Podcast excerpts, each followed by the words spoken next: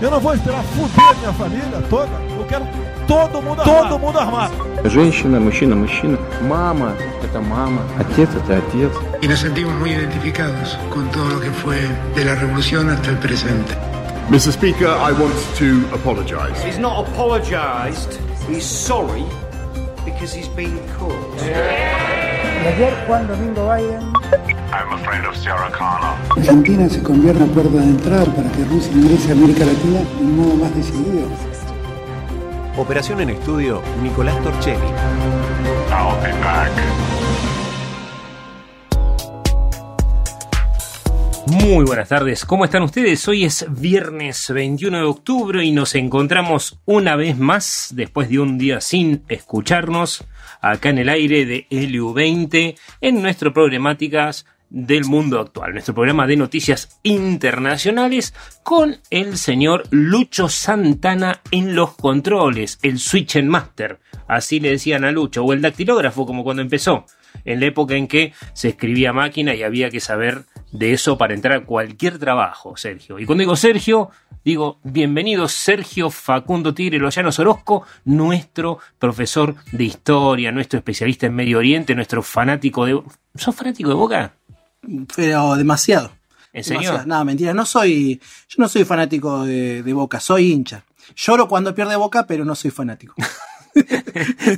es bueno, es bueno, porque acá en este noticiero que nos caracteriza la objetividad, la perdemos siempre cuando se trata de eso, ¿no? Y la verdad que, bueno, nuestro saludo a todos los hinchas de todos los clubes, traten de no matarse en la cancha, es una vergüenza lo que está pasando en este país. Eh, em, el otro día estábamos, ayer justamente estábamos con los chicos, cuando comenzó el partido de Gimnasia Boca, nosotros estábamos en La Plata, en un congreso, y veíamos el gas lacrimógeno a cuadras, se veía del estadio, estábamos ahí en un departamento eh, de alquiler y veíamos la cancha, una cosa impresionante, y recién se terminó de jugar ayer, una vergüenza. ¿Cómo que lo ves? ¿Vos ves las nubes de gas? ¿Cómo No, no, veíamos la cancha, Ah, veíamos veía la el cancha, estadio. Sí, sí, estamos en la calle, me parece que es la 59, eh, y estábamos a unas 7 cuadras más o menos, tal vez un poco menos. No, no, menos. Estábamos a unos 500 metros de la cancha. Sí, fue un- una masacre. No, no, y pasaba la gente por abajo a las corridas, estuvo, estuvo áspero.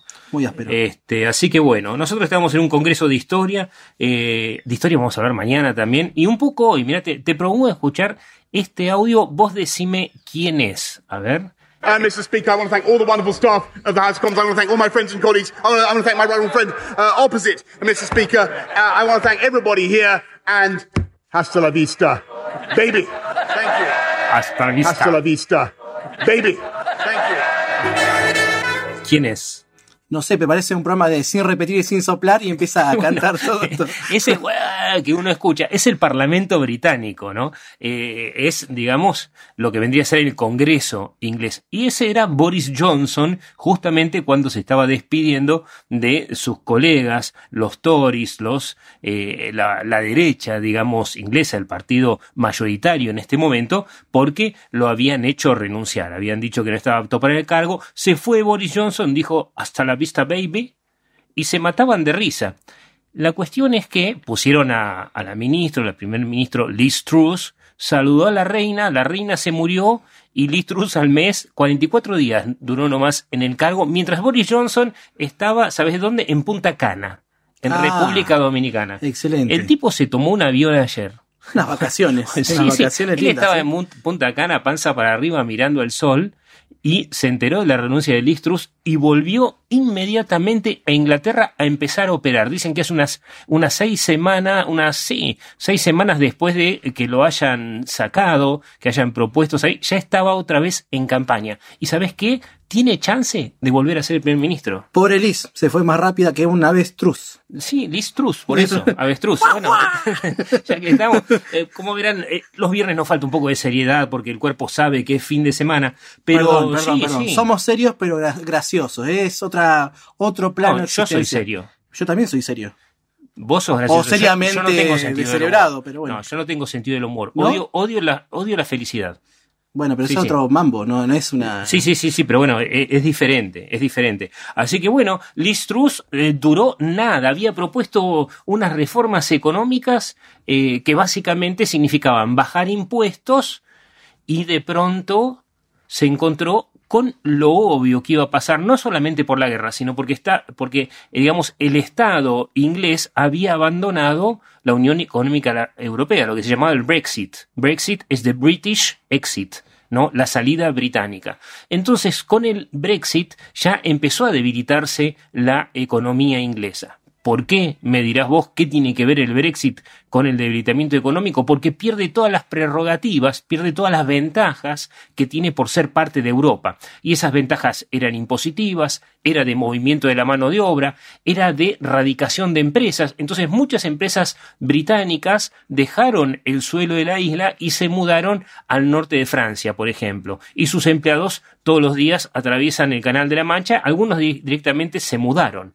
A eso tenés que sumarle eh, la inestabilidad traída por la guerra y el aumento de eh, todo lo que son los precios de los pasajes por el aumento del petróleo. Entonces, Inglaterra llegó, escucha esto, al 10,1% de inflación interanual.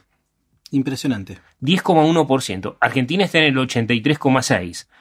Eh, perdón, 86,3%. Pero el tema es que esto en Inglaterra afecta muchísimo. ¿Y por qué afecta muchísimo? Porque es un país acostumbrado a la estabilidad. Entonces, por ejemplo, una persona compra una casa en Inglaterra y tiene su hipoteca. Eso quiere decir, qué sé yo, si gana mil libras, la libra bajó, ahora te cuento, si gana mil libras paga de hipoteca que yo, 320, pone 350.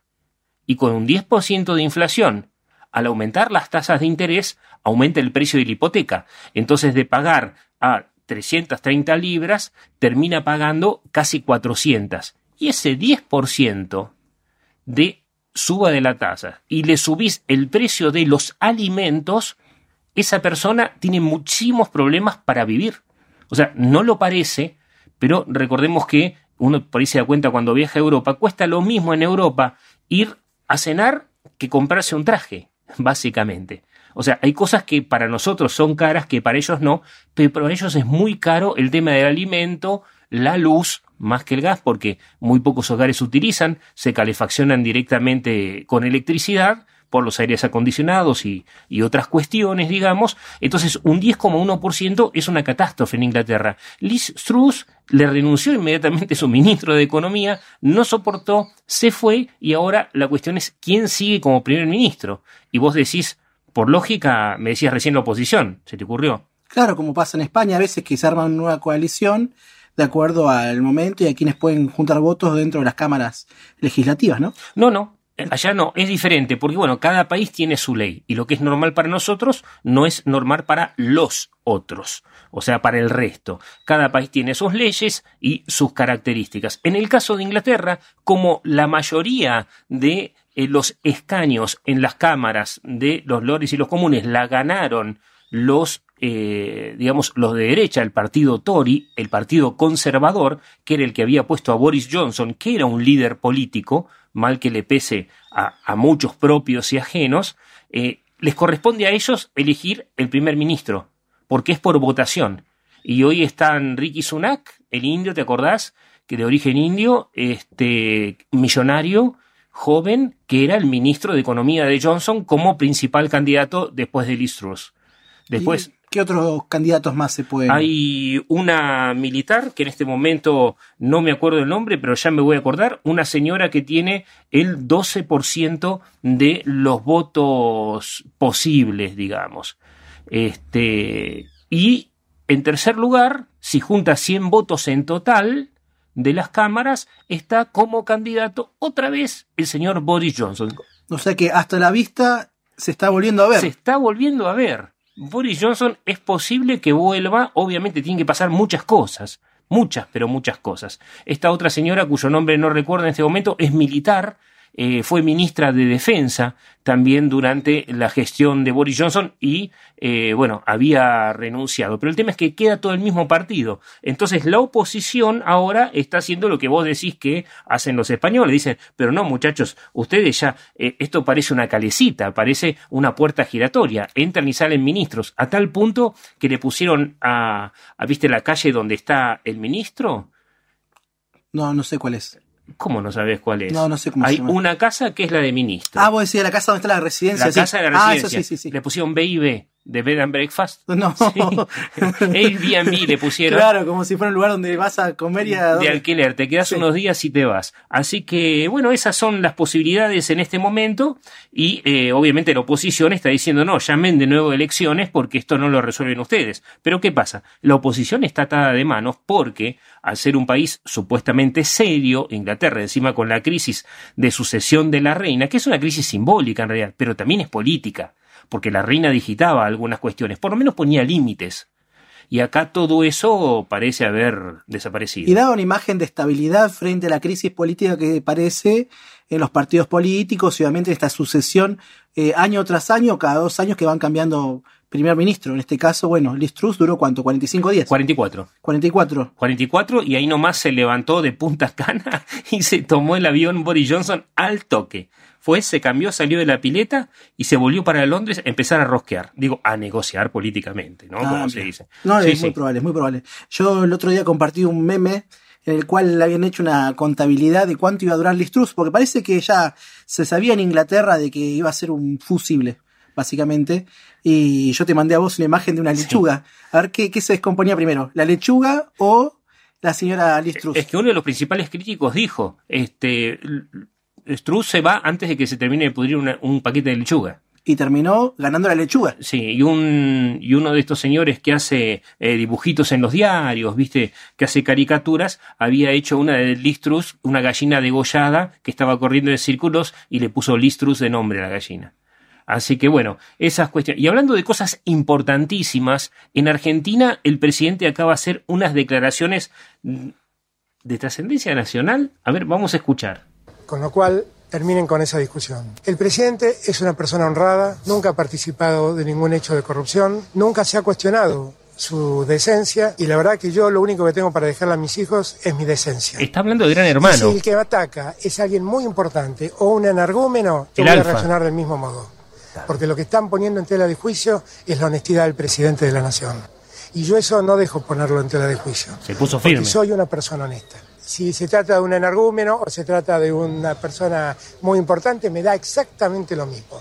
No me voy a quedar callado cuando me agredan Eso es un en cosas presidente. que yo no tengo nada que ver. Esperábamos que el enfermo de Alberto Fernández, el ocupa de Alberto Fernández, se ve que además de ciego es sordo porque jamás ha escuchado nada, ni tampoco ha aprendido nada de Néstor ni de nadie. El tipo está atrincherado, como redrado en el Banco Central, así, atrincherado en la Casa Rosada.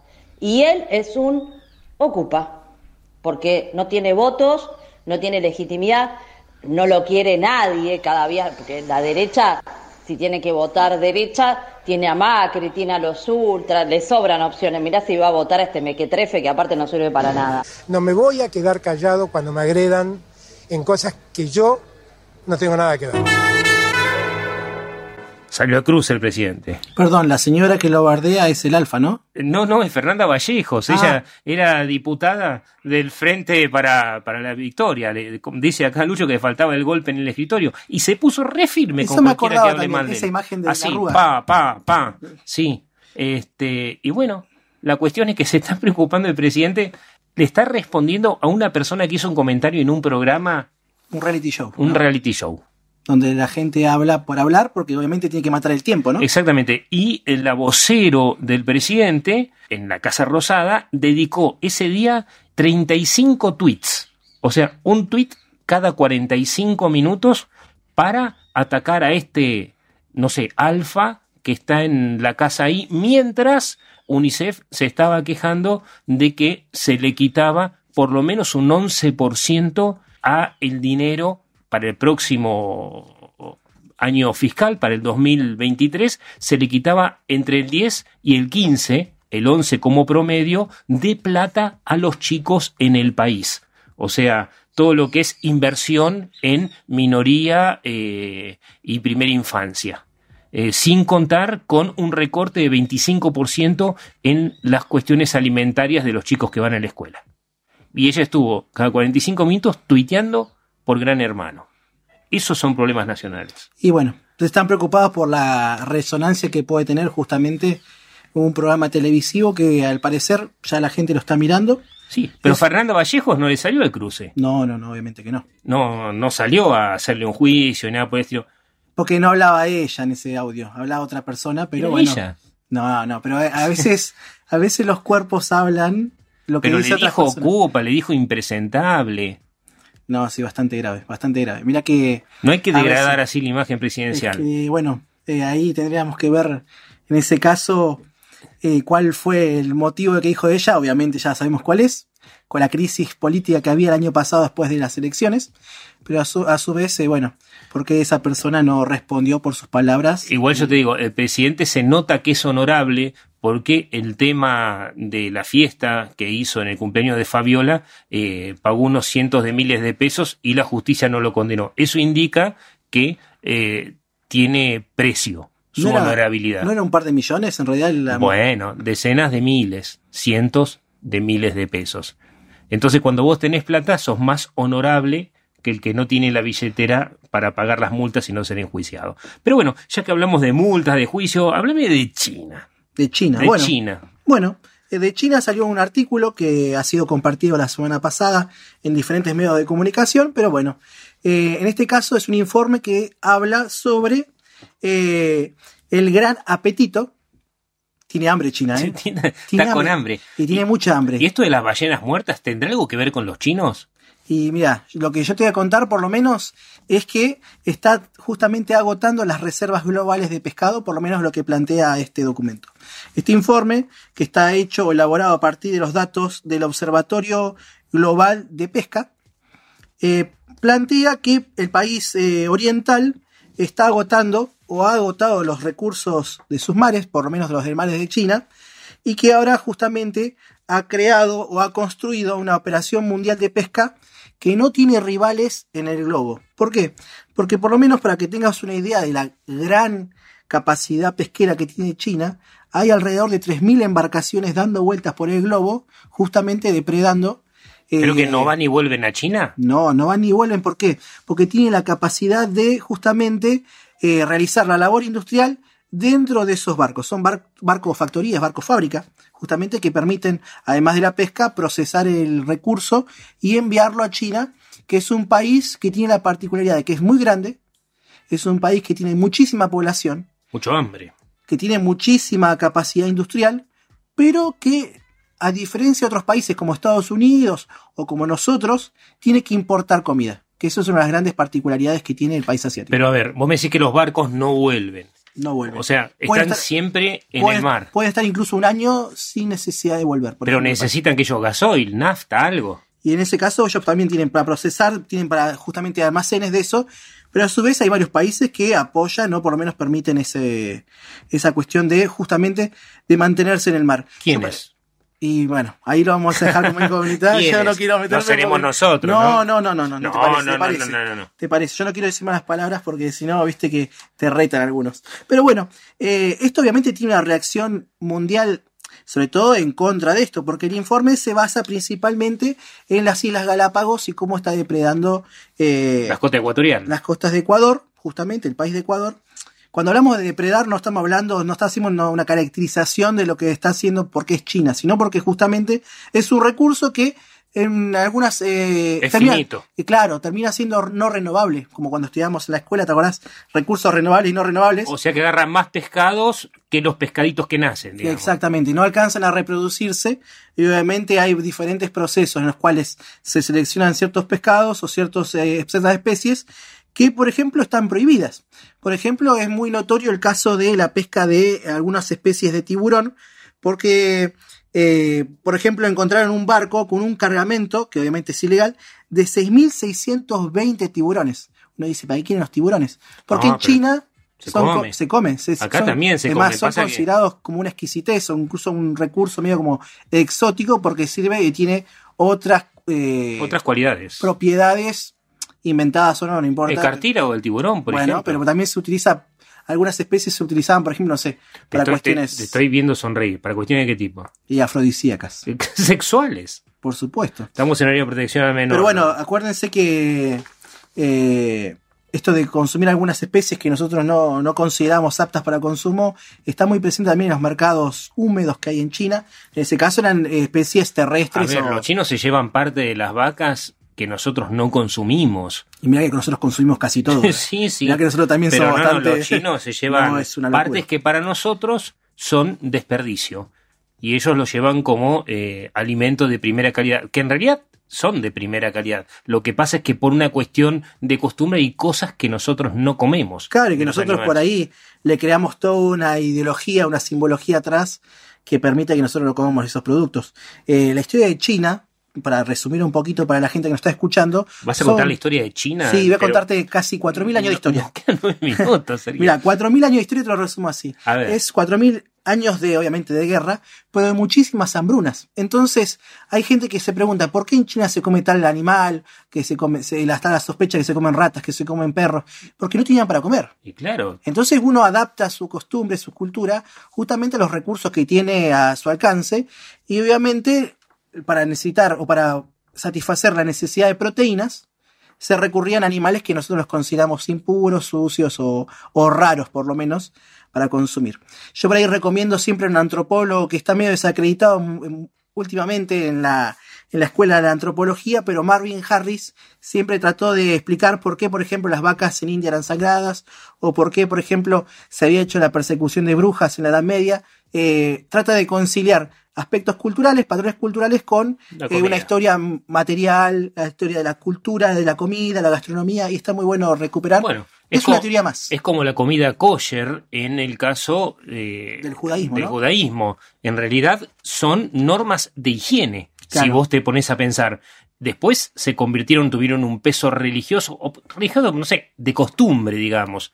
Pero eran cuestiones higiénicas. que se terminan imponiendo como una norma. Por ejemplo, el equivalente kosher para los musulmanes, si bien tienen sus diferencias, está la comida halal que le dicen ellos. Halal. Que está permitida. halal. Sí, bastante, bastante. Era lo más barato que había en No, Israel. por es eso. más, es más, te comento porque estábamos un día, yo ya estaba cansado de pagar porque la comida era un poco cara en Israel. Y Yo no- es en medio del desierto, en Sí. Medio Oriente. ¿no? Yo- y yo, y vos me llevabas a unos restaurantes que yo no te podía seguir el ritmo económico. Entonces, un día dije, voy a comer una comida en un, en un carrito, ¿viste? Entonces creo que el muchacho era palestino y hacía malabares con, lo, con las albóndigas de garbanzo, que se llaman falafel, y era buenísimo porque todos los malabares se le caían en la salsa, se le caían en el agua, como era un desastre los malabares. Y yo compré porque dije, bueno, esto sale, ponerle, no sé, 12 shekels, creo que era que era barato para ese contexto. Shekel es la moneda nacional de, de Israel. Y eh, dije, bueno, acá con este sanguchito, con esta.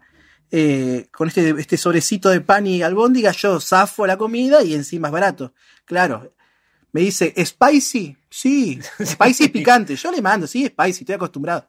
Como tengo mi mamá chilena, le echamos ají a la comida. Cuando comí eso, Bruno, creo que habré gastado lo que me ahorré, lo gasté en agua mineral, porque no, hacían 35 grados de noche.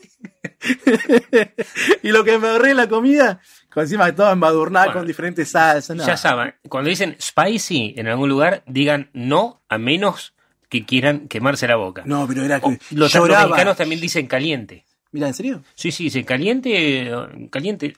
Sí.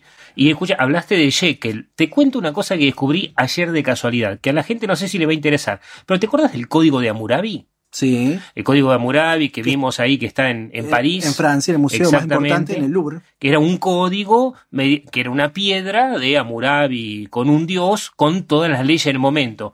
Bueno, las multas se pagaban en shekel en el código. Aparece la palabra shekel. Aparece la palabra shekel. Lo vi el otro día porque estaba viendo cuántos shekels, según el código, había que pagarle un médico por curarte los huesos. Hasta eso estaba en el código de Hammurabi. Pero bueno, si quieren ahorrarse plata en Israel, no sigan mis consejos, culinarios por lo menos. Y si dicen spicy, corran, porque. No, vayan al es- supermercado, agarren fruta, verdura y, y es lo mejor. Es lo mejor. Este, así que bueno, y nos vamos de Israel. Nomás te cuento qué está pasando en Bogotá porque no lo tratamos, lo tenemos atrasado. El tema de que se vieron hace dos días manifestaciones en las cuales un grupo de indígenas estaba golpeando en el suelo a dos policías motorizados y casi los matan a palo, una cosa impresionante. Este, eso tiene que ver con un problema que hay en este momento en Bogotá con indígenas desplazados, que es el pueblo Emberá, uno de los más eh, numerosos que fueron corridos por la guerra, por el narcotráfico, y eh, unas 15 tribus aproximadamente las llevaron a un parque nacional y ahí eh, desplazados, ¿no? Dijeron, bueno, los vamos a reubicar, dijo el gobierno, los vamos a reubicar en Bogotá, y Bogotá es una ciudad que está saturada. Y no solo eso, sino que eh, no los reubicaron y quedaron durante semanas tendidos en campamentos y los chicos empezaron a enfermar, hubo varios muertos también por mala alimentación, por cuestiones básicas de higiene que no eran precisamente kosher, como nosotros decíamos recién, se cometieron errores que la humanidad no comete hace 3.000, 4.000 años, y estos indígenas explotaron y fueron y se manifestaron, y terminó en desastre. Esto lo vamos a seguir ampliando después porque es una papa caliente en las manos de Petro, que es un presidente de izquierda y aparte indigenista. También te cuento, Sergio, que Lukashenko asegura que Bielorrusia no va a entrar en guerra con Ucrania. Uh, me quedo tranquilo. Sí, sí, sí, estamos tranquilísimos. Igual te cuento una cosa, eh, eh, Ucrania no tiene eh, problemas con la fuerza bielorrusa. La, la- lo que es el ejército bielorruso es bastante deprimente. De hecho, creen muchos que Bielorrusia inclusive le está dando bombas y eh, municiones a Rusia para que defienda, para que se defienda, perdón, hablé cualquier cosa. Pero sí es importante para las tropas rusas poder moverse en la zona de frontera, así que es esperable, esperable, como decir, bueno, es una posibilidad que Vladimir Putin habla, abre otra vez que abra el frente noreste, digamos, para tratar de dividir las fuerzas ucranianas que en este momento están atenazando Gerson. Y dicen que Gerson va a ser el nuevo Stalingrado. ¿Por qué, Bruno, es tan estratégico Bielorrusia, más allá de que sea un aliado político? ¿Es una de las famosas cabezas de playa que puede tener Rusia en el mar Báltico? ¿O va cercano, cercano, no está No, es la, el lugar más cercano para poner misiles que apunten a Europa, básicamente, y es el lugar que está entre Europa y Rusia en un cierto determinado lugar de la frontera, sobre todo tiene más de 500 kilómetros eh, de frontera con Ucrania. Entonces, vos acordate que ya desde épocas remotas el hombre trata de poner distancia entre sus enemigos, y en este momento mantener a Bielorrusia para Rusia es importante porque aleja 500 kilómetros a lo que considera sus enemigos. En este momento es un, un peón de ajedrez. Claro, yo Bielorrusia. te preguntaba si funciona algo parecido porque si bien no tiene salida del mar, está pegado a todos los países del Báltico. y Sí, te es lo que se denomina también un pivot continental. Cuando vos entras ahí, después ya tenés todo el camino abierto. Ahora sí, el paisaje eh, de la frontera de Bielorrusia con Rusia, en invierno eh, tenés 20 grados bajo cero eh, prácticamente todos los días. Es dificilísimo de avanzar. Y va a ser difícil el invierno tanto para los ucranianos como para los rusos. Y para toda Europa. Y para toda Europa. Y les vamos a comentar, lo decimos hoy, viernes 21 de octubre, se viene la batalla de Gerson. Pero eso lo dejamos para la semana que viene, cuando se estén matando y podamos comentarlo. Este, y nos vamos a China. De nuevo. China. Sí, nos vamos con China Girl. ¿Con qué vamos a escuchar, Brunito? China ¿Qué Girl, este tema en realidad es escrito por Iggy Pop y cantado por David Bowie. Dicen que es en base a una novia ch- china que tenía Iggy Pop, pero en realidad era vietnamita, se confundían un poco las razas. Y el video es muy provocador porque habla justamente de lo bueno que es el contacto interracial. Así que lo escuchamos y nos vamos yendo, ¿te parece? Bueno, Bruno, muy lindo programa, ¿eh? Me gustó muchas noticias y mucho contenido hoy, ¿no? La verdad que sí. Un saludo a toda la audiencia. Les contamos que mañana estamos a las 18 horas en Historias de hoy, Noticias de ayer. Muchas gracias, el señor Lucho Santana, el capo Switcher Master.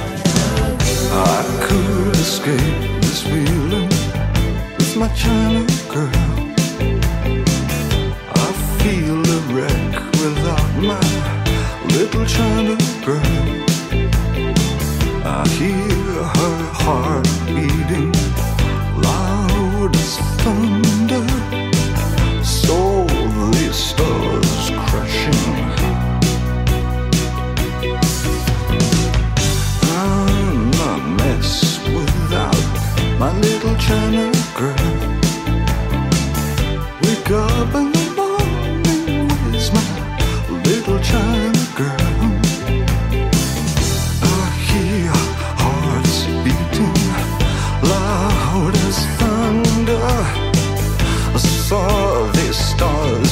Washington.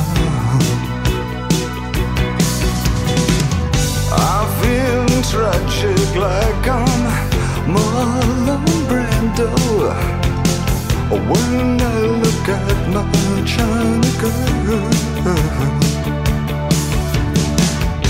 I could pretend nothing really meant too much when I look my China girl.